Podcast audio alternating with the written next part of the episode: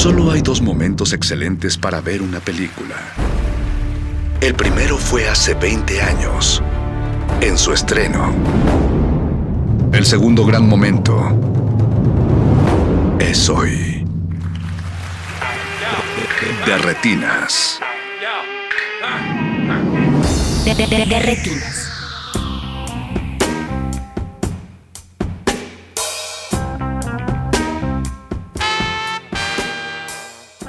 Queridos cinéfilos, bienvenidos a De Retinas. Mi nombre es Rafael Paz y como cada semana vamos a estar hablando de cine aquí en su cabina cinematográfica. El pasado 4 de junio, nuestros amigos de Interior 13 estrenaron First Cow, el trabajo más reciente de la cineasta Kelly Reichardt, que desde su estreno en el- en el 2019 ha conquistado a más de un cinéfilo. Incluso hay quienes dicen que esta fue la película que dio a ganar el Oscar a mejor película y no necesariamente Nomadland. También durante el 2020 fue la película inaugural de Black Canvas y es por ello que invitamos a uno de sus programadores, Pedro Emilio Segura Bernal, para charlar sobre este western sencillo, bucólico y lleno de ideas sobre los años que significaron la fundación de los Estados Unidos. Ese es el tema de esta noche. Aprovecho para agradecer a Mauricio Ordoña, productor de este espacio, y a todo el equipo que hace posible su transmisión. Recuerden que nos pueden contactar a través de arroba Rmodulada y arroba Pasespa en Twitter o si usan Facebook, también estamos como Resistencia Modulada. Antes de pasar a la música, quiero mandarle un abrazo fraterno a toda la familia Negrete Camacho y en especial a Joyce Negrete, esperamos su pronta recuperación, así que desde aquí puros buenos deseos y buena vibra para todos ellos. Y como les comenté, bueno, vamos ahora sí a ir al corte musical. Vamos a escuchar el, el soundtrack de First Cow, que lo compuso el músico William Tyler. Así que vamos a iniciar con First Cow in the Territory. Ustedes no se despeguen, regresamos a Derretinas. De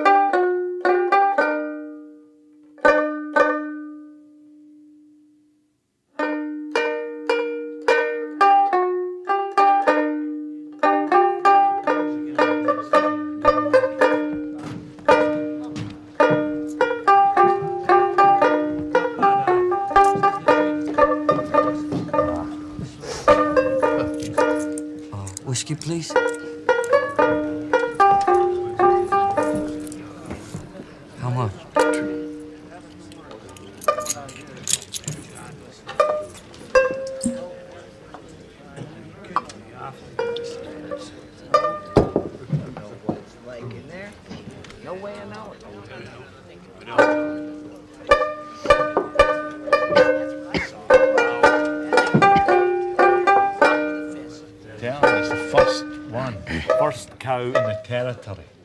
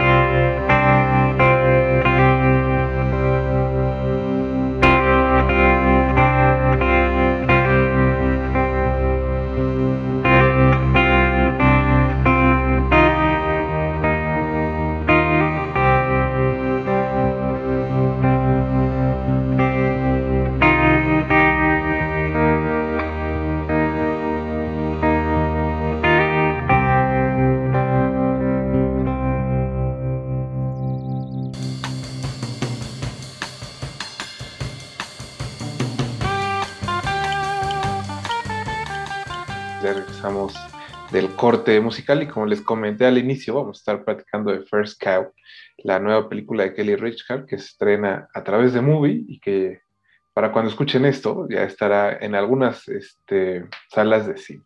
Y para estar hablando de ella, tenemos aquí a Pedro Segura Bernal, programador del Black Canvas. Pedro, ¿cómo estás? Buenas noches. Rafa, muchísimas gracias por la invitación, siempre un gusto. No, qué bueno que aceptaste. Y eh, pues quiero explicar un poco que, que te invitamos, eh, no solo porque te gusta First Cow y seguramente ya la calificaste en Letterboxd, como hacen ahora los programadores. Sí, ¿no? Sino que, no, no, tengo, no tengo Letterboxd, entonces... Eso uh, ¿Qué va a decir, el, ¿qué va a decir el gremio? O tal vez me tendrían que, perdón, estaba dando un, un sorbo a un té. Este, o tal vez tendrían que buscarme. Podría ser una actividad para el programa, ¿sabes? Como buscar mi letterbox secreto. que sería como el, único que tiene cinco estrellas de todas de Nicolás Pérez. Ah, yo pensaría que es el de Salvador Amores. Eh, ese güey es más crítico todavía, o sea, es como más reacio a aceptar los amores absolutos, ¿sabes? El dejarse llevar por, por la pasión cinéfila. Por, por, el fenómeno cinematográfico. Exacto, por, por, la estética de lo cotidiano. Saludo a Nico. Pero bueno, en realidad este, te invitamos, Pedro, porque tuve, eh, y bueno, todo el equipo de Bala Canvas, obviamente, no fue, imagino que no fue solo edición tuya, eh, pusieron esta película de Kelly Reichardt en, como la película inaugural de la edición eh, más reciente de Black Canvas. De hecho, ya están ustedes en convocatoria, si, no me, si mal no recuerdo. Así es próximos a cerrar. Si alguien tiene algún cortometraje, largometraje, mediometraje. mitad, mitad de junio es su última oportunidad, perdón. Continúa. No, no, está bien. Y justo el año pasado hicieron, fue, fue uno de los pocos festivales que creo que tuvo funciones en vivo y en especial esta inaugural solo estuvo en Cineteca Nacional. Y eh, fue, todo, fue todo un, un, eh, un, asunto ahí lo de los boletos, ¿no? se agotaron bastante rápido, pero aún así creo que gracias a la magia del Internet. Ya mucha, mucha, gente ha visto la película y los que no, pues ya la van a ver muy pronto. Así que, Peter, yo quería empezar, eh, pues eso, platicando un poco de por qué, habían, por qué viste First Cow y decidiste, o bueno, decidió todo el equipo de Black Canvas, ponerla como película inaugural. ¿Qué fue lo que les gustó de la película? Fue un volado. No, este. No, teníamos. Fue una discusión. O sea, fue, era complicado. O sea, esa edición fue particularmente complicada por situaciones que todos conocemos y ya está como de, de más comentar. O sea, no supimos hasta el último, hasta un mes antes que teníamos la certeza absoluta de que iba a ser como edición física. Y al haber pensado en diferentes opciones, pues también nos obligó a pensar en diversas opciones como de cómo inaugurar. Eh, bueno, para mí, la verdad, yo cuando vi First Cow acá en, tuvimos la oportunidad de ver Cow en el Palace, Palabs, porque es con B, porque es de Alemania.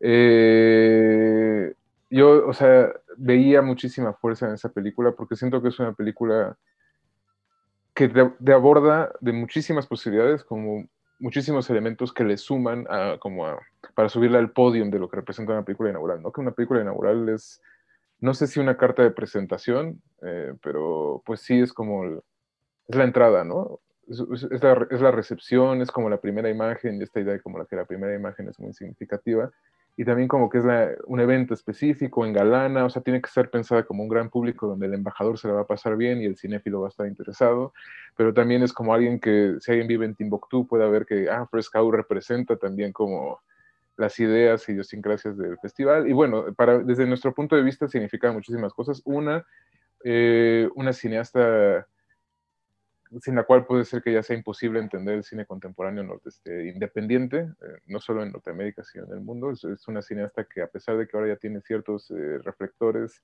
realmente viene de una independencia pura. Es una cineasta que tiene afinidades eh, tanto con las narrativas experimentales como un Peter Hutton a que está dedicado a la película de First y que solo hay un plano que alguna vez leí un texto de nuestro querido Jorge, eh, eh, Jorge Negrete, que citaba justo ese plano y como lo descifraba de una forma muy sabia, como en relación al cine de Peter Hutton. Eh, y el resto de la película es como una contestación a una tradición, por ejemplo, de un género tan valioso, tan rico como el western. O sea, no es que transite ahí realmente como el cine, o sea, como la imagen de John Wayne, pero sí hay eh, una forma, este espíritu reinterpretativo de la contemporaneidad de, donde a, mí me gusta vincularla como en una cuestión de espejo casi con, con los filmes más, si no arriesgados, más disruptivos de John Ford, por ejemplo. Entonces, ahí habían ya dos suficientes razones. Después una tercera que va a sonar un poco convencional, pero que me parece que es necesario plantearla y también como ser conscientes de ello, que es inaugurar con una cineasta mujer, siempre es como algo valioso. Es muy fácil inaugurar con, con un güey. Eh, y también, o sea, como que un tratar, o sea, por ejemplo, en esa edición nuestra competencia Nuevo Horizonte, que es la de primeras, segundas y terceras películas, era 70% de películas dirigidas por mujeres, eh, o de seres que se asumen como mujeres. Y, o sea, como que eso también, o sea, si lo haces numéricamente es muy complicado y a nosotros nos salió casi como por una, con cierta facilidad y creo que el hecho de inaugurar con, con una película como Fresca, una cineasta joven pero consolidada, independiente, que viene de diversas vertientes, que entiende la historia del cine, y a mediados de la programación de Black Canvas, el último punto que quería poner es que siento que es una película de muy buenas vibras. O sea, no es una película que te, que te complazca, pero es una película que espiritualmente, o sea, realmente trata una cosa, que es amor, y en este caso el amor fraternal, el amor de, de hermanos que no son de la misma sangre. Y en un tiempo como tan oscuro, en el cual estábamos todos los programas, bueno, los dos programadores de Black Canvas encerrados en nuestros cuartos, viendo películas todo el día, sin, sin, saber qué iba a pasar mañana, como que una película de esta índole nos, este, nos permitía pensar como en un, en un mejor futuro. Y ya cuando sabíamos que iba, o sea, íbamos a poder ir a las salas, tener esta sala 30% llena, pasarla bien durante 10 días en este espacio, tener un oasis en el obscurantismo, pensamos que tal vez First Cow, junto con otras, había otras películas que no les voy a decir como para no, porque no tienen nada que ver con el tema, pero que eran como de buenas vibras, películas de buenas vibras de la Canvas. Y esta era como la de buena vibra, más sólida y también, naturalmente era una de las mejores películas del año. La serie americana también permitía que tenía un alcance mucho más amplio y ya creo que ya la justifica bastante. No sé si, no sé si es más que suficiente o habría que dar alguna. No, claro. Eh, eh, antes de, de, avanzar, creo que vamos a decir que es una película que está ambientada en mil, 1820, ¿no? que es sobre un par de hombres que crean ahí una artimaña para empezar a hacer dinero justo con la vaca que da el título a la película. Eh, y como dices, ¿no? Es una especie de western. Me creo que, ¿no? Pensando en las películas anteriores de Kelly, como bien dices, creo que es una película no pesimista. Recuerdo, recuerdo aquella vez que salimos de ver eh, Wendy Lucy de algún fico, ¿no? donde todo el mundo estaba un poco roto por adentro, ¿no? como con una herida, una herida que nunca cerra en realidad. Te puedo decir y... que era un martes y era, salimos a las 10.50 de la noche, nunca lo voy a olvidar, ¿sabes? Cinemex Polanco. O sea, Ahí está la herida a la que me refiero. Rest in peace, o sea, como que sí, ese, creo que nunca había llorado tanto en una sala de cine, pero continúa. No, y, y, justo, ¿no? Porque, o sea, Wendy y Lucy es, es algo así como, es, es, emocionalmente muy fuerte. Y en algún punto pensé que First Cow iba a pasar algo similar, ¿no? O sea, la vaca se va a morir, la, no, la, miles miles de cosas horribles que podrían pasar en una película.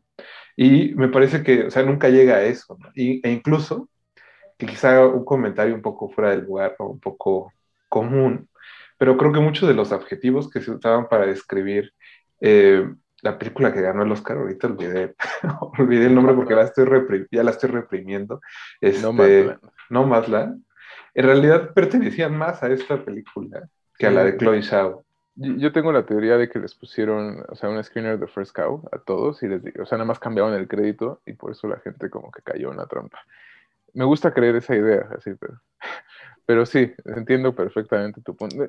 También no es una película, justo, eh, no es una película que te ponga, con, es una película triste, ¿no? En el, en el fondo, es una película que explota, o sea, como que trata de desentrañar la explotación capitalista, como que no, nuestros héroes, no es ningún tipo de spoiler, creo, pero no tienen un final feliz, pero tampoco es un final triste, ¿sabes? Siento que es muy... Es un final. Es un final, exacto, literal. Literalmente. No, y también, o sea, como que Kelly lo o sea, en los primeros cinco minutos ya sabes que va a pasar, ¿no? O sea, como que no trata de eso. Y hay una, creo que hay una visión como mucho menos nostálgica. También creo que Kelly se puede desprender mucho más de estos personajes porque son hombres en el 1800 y no es una mujer independiente, solitaria, en sus 20 viviendo con un perro que se llama Lucy y como el que ella tenía, ¿sabes? Sí, sí, que claro. nos separa muchísimo más de ella también la hace ser un poco más fría. Pero sí, sí, y es muy rara esa película porque no, no trata de negar la realidad, ni de crear tipos de ilusiones, ni de embellecerla. O sí, sí la embellece porque es una película muy bonita. pero... No, es que creo que, o sea, no es miserable, ¿no? Digamos, porque hay como ciertas relecturas del western que apuestan como por esa parte, ¿no? Hacer aún más como agreste el paisaje o las situaciones. Y creo que si algo tiene First Cow es que tiene un acercamiento como muy natural.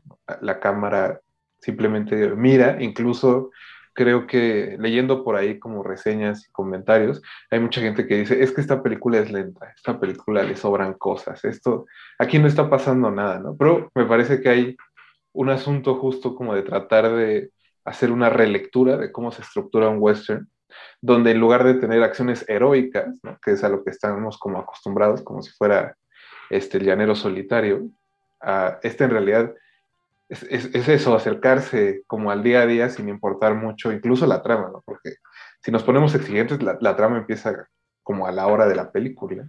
Totalmente. Ya bastante trama- empezada la película. Y es una trama que realmente no es como, si no la pone nadie se, nadie se, nadie se enoja, ¿sabes? O sea, como que no cambia el ritmo tonal de la película. O sea, sí es cuando dices, ah, ya va a empezar la acción, pero la acción es solo, siento que es solo un MacGuffin ahí como para que ella pueda filmar gente en el 1800, porque tenía ganas de filmar gente en el 1800. Pero sí, creo que diste con la, la palabra clave, que es relectura, ¿no? O sea, siento que hay muchas relecturas del western, eh, o sea, no sé, creo que el último western clásico fue Los Imperdonables de Clint Eastwood, tal vez a partir de ahí todos empezamos a bueno, empezaron a deconstruirlo. O sea, unos piensan que por poner a un afroamericano matando blancos ya lo está deconstruyendo, gran película, pero me parece como, o sea, me- y poner una escena como con rap, o no sé, me parece, es una gran película, pero no sé si sea como una, o sea, siento que las búsquedas de reconstructivas de Kelly es como, igual no hay armas, ¿sabes? O sea, un western sin armas. No le quito el crimen, Me, no le me, me recuerdo un poco, y, y quizá este es el punto atrevido de la noche, al ejercicio de, de Nicolás Pérez de su última película, en Fauna, ¿no? Donde justo hay alguien que se sienta y dice, ¿qué pasa si yo hago una película de narcos, pero le quito la sangre? Si le quito la violencia, ¿no? O sea, como que si le voy quitando elementos, ¿es todavía una película de narcotraficantes o no? Y creo que aquí hay un, un juego eh, similar exactamente como con, con lo cinematográfico. Sí, y, es- y siento que es un entendimiento muy sabio, ¿no? Porque es entender que el western también es un cine de paisajes. Porque no sé, cuando dicen cine de paisajes nos vamos todos a James Benning o a, Ujú. o a Tarkovsky, no sé, y es como, pues John Ford lo que mejor hacía era filmar la planicie y tan tan, y, lo- hizo mejor que nadie, y Kelly Reichardt acá se va como a estos bosques norteamericanos, y a mí me parece, o sea, todos los paisajes, de hecho, tengo una entrevista con ellos en aquí de la puede googlear. No, pero, o sea, como que hablamos muchísimo de paisaje, porque siento que es, es, es muy importante en esa película el, el aspecto paisajista que tiene. Y también Ujú. como que es un, todas las historias de los westerns son camare- camaderías entre masculinidades que se construyen y que a- alejan sus toxicidades para crear vínculos de hermandad y amor. Y aquí es lo mismo. Hay crimen, pero acá el crimen es como haciendo galletas. Un- Sí, claro. No, pero incluso, o sea, digo, regresando a esos westerns eh, como, como clásicos, entre comillas, porque ya, ya no sé en realidad si la gente todavía considera el western algo clásico, si todavía se ven películas de vaqueros, pero generalmente en una película de vaqueros, ¿no? Este, las, las relaciones y como es la hermandad entre hombres se da a través de actos violentos, ¿no? Alguien le da un balazo a alguien para salvar a otra persona, tiene que vengar a su amigo porque lo mataron. Entonces hay como estas relaciones que se cruzan no solo por la sangre, ¿no? Sino como por niveles de hombría y que eso es lo que hace que los hombres se unan. Y en la película de Kelly, en realidad, este, no, digo, y algo muy básico, podríamos pensar que el inicio es parecido hasta cierto punto a, El Renacido, a de ¿no? Y en- pero en lugar de que, como Iñárritu, ¿no? Sigue toda esta, esta, a este grupo de cazadores y pasa todo lo que pasa con Leonardo DiCaprio, porque si fuera esa película, el cocinero y el chino sin ropa dejarían de existir a los cinco minutos, ¿sabes? Como son hombres débiles, deben de morir y salen de la trama. Y aquí pasa exactamente lo contrario. Sí, o sea, de hecho, si, si Tarantino, digo, si Iñárritu hubiera dirigido First Cow, como que la vaca se hubiera comido a Cookie, ¿no? O sea, como, o, o lo, o lo hubiese tratado de ahogar en el río o algo así, y Cookie tendría que regresar. Oye, Pero- Peter, eh, vamos a hacer un corte, ¿te parece? Perfecto. Se escucha un poco más de música del soundtrack de First Cow y regresamos. Recuerden que están en Derretinas. De, retinas.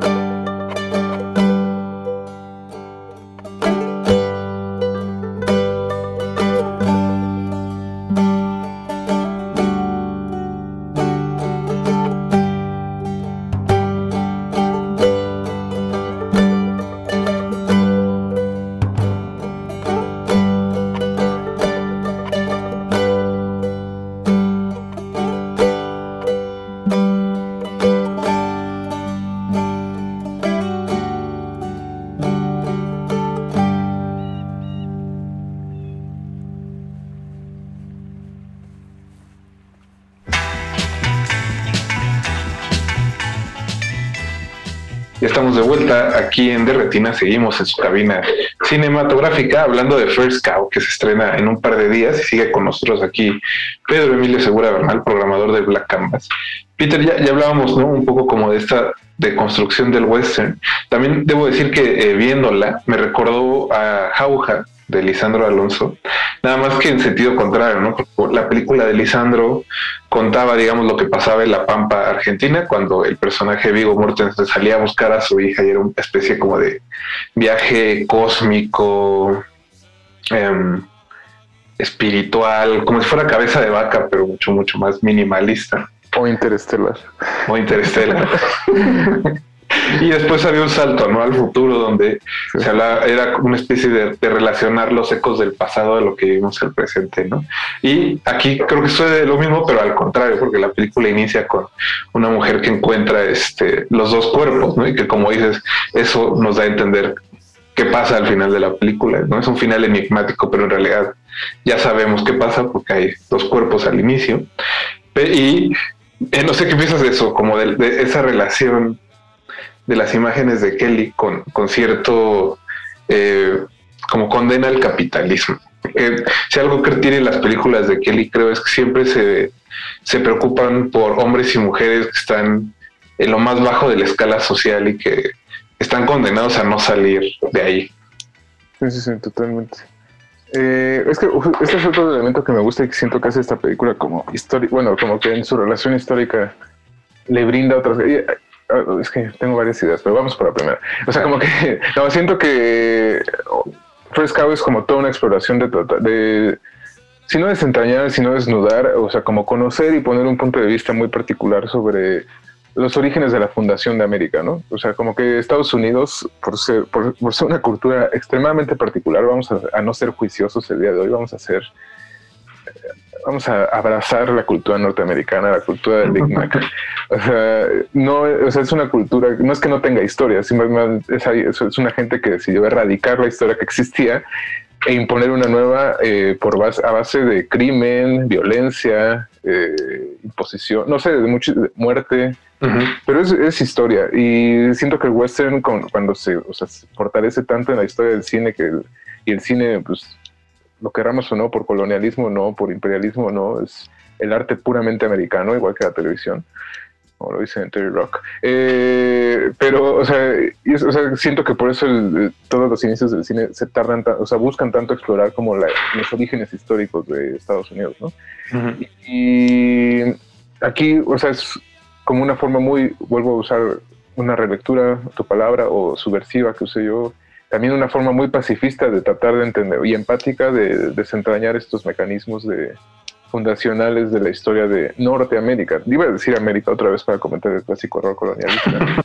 Pero es que eh, también América aplica porque hace eh, Mariano Ginás, el, el, que dirigió La Flor, tiene una entrevista que a mí me gusta mucho, donde ese güey dice que el western deb debiese de ser el, el género como básico o esencial del cine latinoamericano y que, y que le, a él le da tristeza que el cine latinoamericano no lo haya explorado tanto. Y me recuerda como Jauja, justo, que es también como tratar de desentrañar los mitos. O sea, este personaje es un danés, pero, y creo que hay, hay una mezcolanza ahí muy como de, de naciones. Eh, es, es, que, es, que, creo que como dices, ¿no? Ah, los arquetipos siempre han sido el hombre blanco de pistola, la dama en peligro que es güerita, y, y, aquí hay una intención clara, no solo como dices, de lo más fácil sería, bueno, vamos a ser del vaquero, alguien de color, ¿no?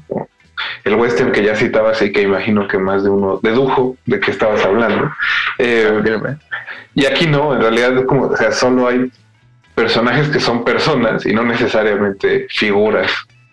No sé si me voy a entender. No, totalmente. De hecho, hay, o sea, como que también, o sea, el clásico, o sea, de hecho, vamos a ponernos como, perdón por el plan macho que adoptaría en este segundo, pero vamos a decir que otra forma muy sencilla de subvertir el western sería como que el John Wayne fuese significado por una mujer súper valiente, o sea, no sé, una, una, mujer que absorbe las masculinidades, ¿no? O sea, como todos estos malos hábitos de la masculinidad, pero canalizados por un cuerpo femenino, y ya con eso también sería subversivo.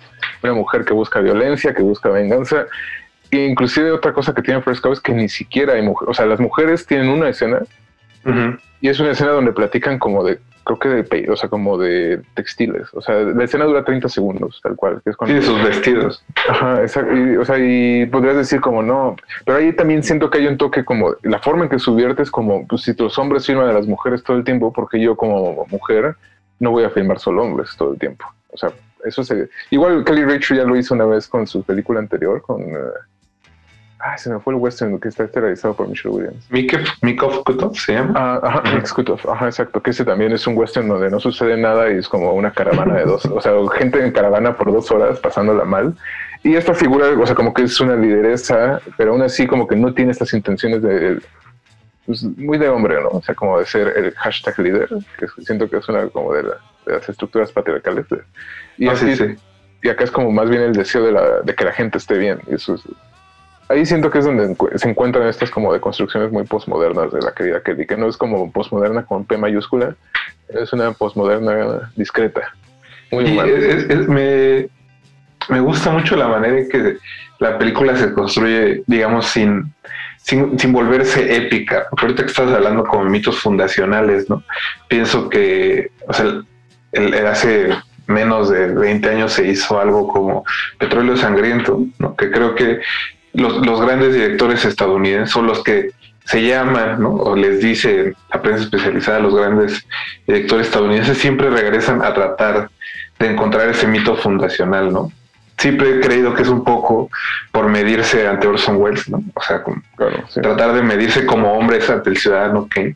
Y pensando en algo como Petróleo Sangriento, que, que sigue esa línea de tratar de desentrañar que haya en el fondo de Estados Unidos. Pues es una película que se construye a través de ser épica, ¿no? Las imágenes son gigantescas, los, los motivos son también así, este, Los mayores, ¿no? O sea, los, los, los diálogos mismos, todo lo que, todo lo que sucede es este, es, es muy, muy intenso, muy, muy fuerte. Y, y la película de Kelly no tiene nada de eso. En realidad es, es, es mirar, ¿no? O sea, no todos, digamos que quizá el western, y, y a, a esto que me refiero como de los mitos fundacionales, siempre se quiere mirar a través de las grandes acciones de hombres, ¿no? O sea, obviamente el, el que funda ¿no? la petrolera, el que funda el periódico y casi es presidente.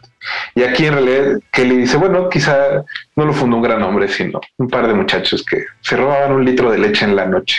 Ajá, y- y- y en lugar de filmar como un güey gritando I drink your milkshake o, o un histérico de 20 años gritando palabras, o sea, como agarras rompiéndose la garganta, como pone a un güey volteando unas galletitas encima de una piedra por dos minutos, que es una escena completamente bellísima. No, y, y al mismo tiempo muy americana, ¿no? O sea, al final son, es una película de emprendedores. No sé si, no sé, no sé si en, en el ITAM lo vayan a ver así, pero creo que sí es de emprendedores. que, que- que es completamente el espíritu que fundó América, ¿no? O sea, como una, América está fundada por criminales emprendedores, que huían de la, era ir a la cárcel en Reino Unido o, y, y ser eh, o sea, enviado a Australia para vivir ahí el resto de tus días, o, encontrar una nueva oportunidad de vida. Sí, no, totalmente, exactamente. Sí.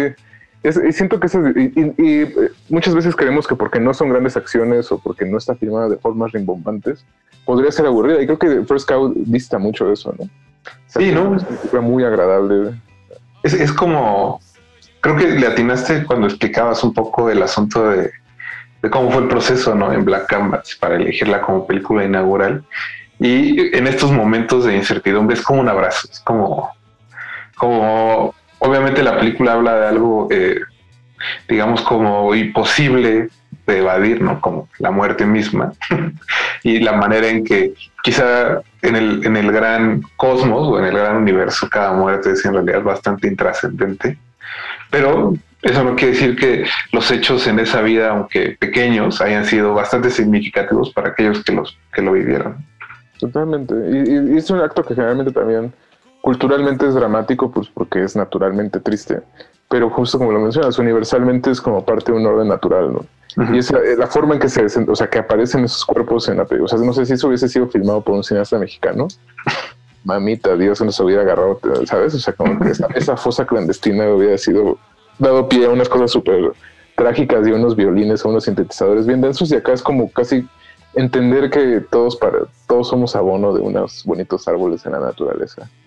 abono de una o de otra manera. Oye, Peter, eh, ya que hablabas un poco justo de, de la entrevista que estuviste con, con Kelly, eh, pues cuéntanos de esa parte del paisaje. Como dices, es bastante significativo. Creo que el western pocas veces viaja tan al norte, ¿no? A menos de que sean como películas canadienses o de gambusinos o cosas de esas.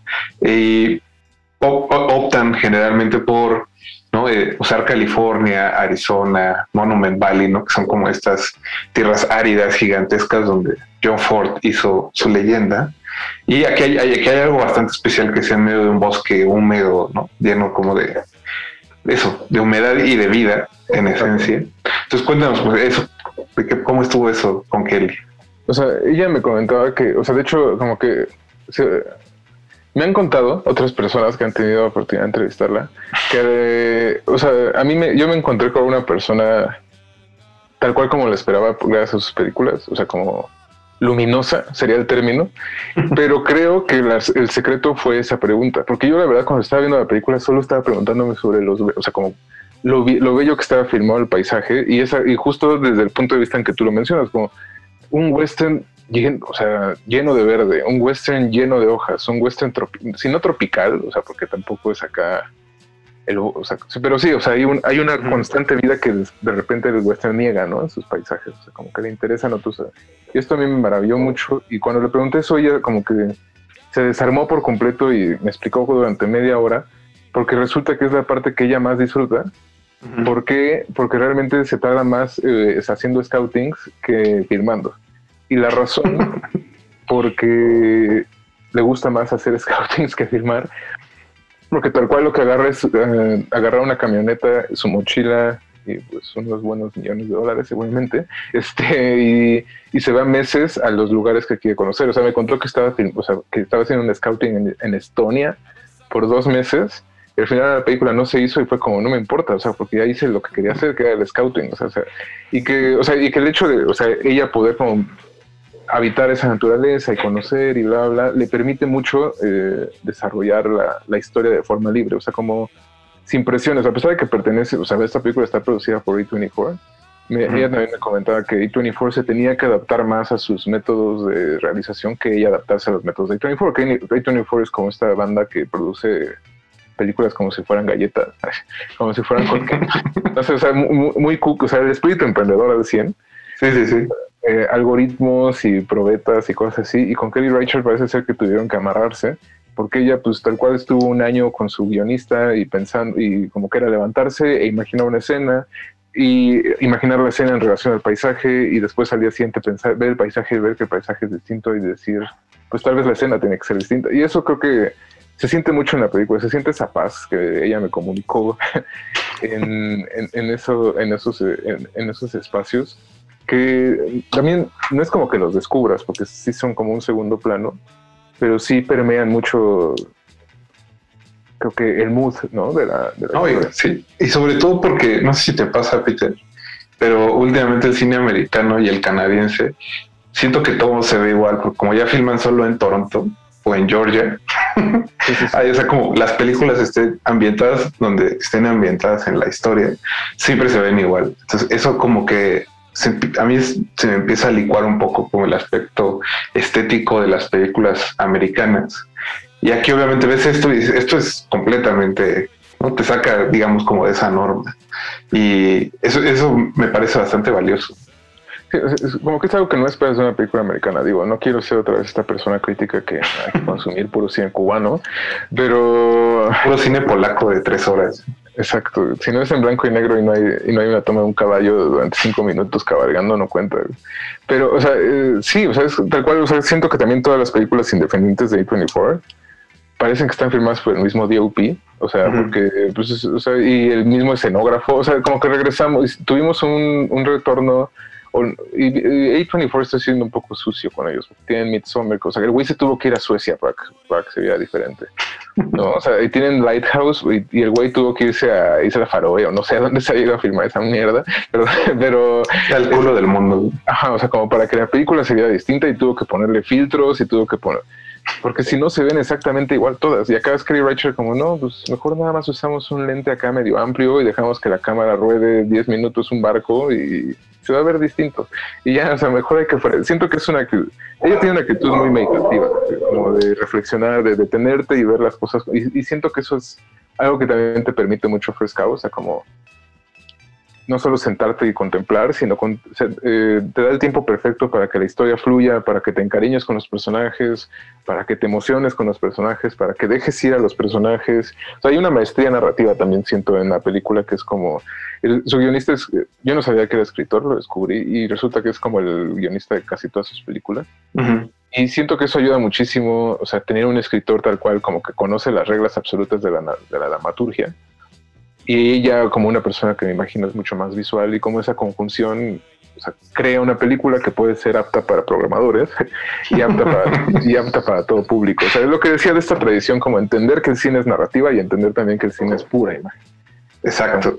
No, y hay, hay algo en esto que dices como de la simpleza, ¿no? En ser seguro en tus imágenes y no tener que utilizar ningún alarde, digamos, como estético muy fuerte para, para hacer algo verdaderamente poderoso. Peter, eh, antes de terminar, eh, no sé si quisieras hablar del Oscar, no, no es cierto. ¿Cuáles son mis candidatos? No, no, no, era un chiste en realidad sobre, otra vez sobre Chloe Shao. Van a decir que ya le estamos cargando la mano porque hace unos meses hicimos un programa sobre sus películas y creo que a nadie le gustan mucho. A mí no, a mí voy a ser, voy a ser controversial de esto. A mí no, a mí o sea, a mí me parece que está bien a secas. Y eso, bien a secas. Sí, o sea, no es la maravilla, pero siento que también nadie dijo que era la maravilla, simplemente las otras siete novedades eran asquerosas, ¿no? En eso estaba... Fue un año, fue un año donde aprovecharon, sí. Claro. Y, y aún así, como que yo lo que destaco es como una película que tenga estas como elementos híbridos y que la hayan premiado. Por, y es porque nadie se dio cuenta de que tiene estos elementos híbridos. También habla como muy bien de la pandemia, la verdad. Digo, no. Ahora sí que este, la naturaleza está sanando. Exacto, sí. Peter, antes de, acabar, pues cuéntale un poco a la gente eh, dónde te pueden contactar. Como decías ya, la convocatoria de Black Canvas, por si alguien quiere participar. Bien, me puede. Ay, se me olvidó el teléfono de Ticketmaster para hacer mi chiste. No, o sea, nos pueden encontrar en arroba Black Canvas-FCC. Las convocatorias están abiertas para nuestras tres competencias tenemos. Sí, cortometraje nacional, cortometraje internacional, cuatro competencias, perdón. Nuevo Horizonte, que es primera, segundas y terceras películas, y Más allá del Canvas, que es como para cine experimental y grandes autores y cortometrajes emergentes. No sé, es una, es una mezcolanza de esa sección que es muy divertida uh -huh. de programar. Eh, también pueden encontrarme en arroba la ola cine, que es una distribuidora que aún sigue en pie, batallando contra, contra las situaciones actuales, en Pedro Emilio SB, que es un, solo un tweet con memes, pero sí, no, no, no se queden fuera. Black Canvas, igual eh, hoy, hoy, tuvimos la suerte de anunciar la primera película que es una inauguración, no inauguración, que es eh, The Girl and the Spider, de los hermanos Zucker, unos una, película que estrenó en Berlinale y que se va a estrenar, bueno, se va a exhibir en México gracias a en Cinepolis Click en, a finales de junio, a principios de julio, pero es como una película no inaugural, es como un evento que estamos haciendo en colaboración con una sociedad civil llamada Árbol Rojo, desde el sur del país, y que cumplen el aniversario, y justo como nuestro aniversario es, nuestro quinto aniversario también se cumple en este 2021, empezamos celebraciones trayendo como lo que es, no, va a sonar ignorante, no recuerdo si es alemana o austriaca, pero la película germana del 2021 definitivamente sin competencia, que es eh, Das Menschen en Udine o algo así. Está bien, Peter. Muchas gracias por, gracias por la plática y esperemos este año vernos ahora sí en el Black Canvas. Por supuesto, 100%, 100 físico y 100% virtual al mismo tiempo. Eso. De, de, de, de retinas.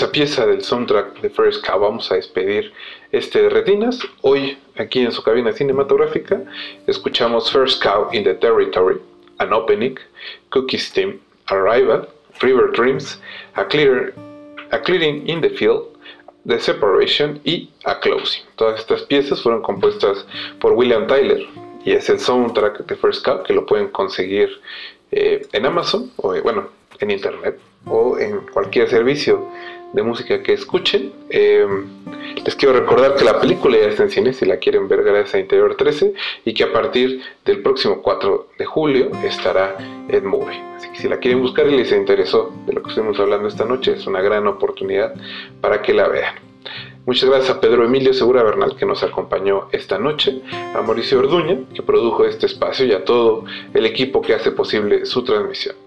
Mi nombre es Rafael Paz y tenemos una cita la próxima semana para hablar de cine aquí en Retinas. Hasta luego.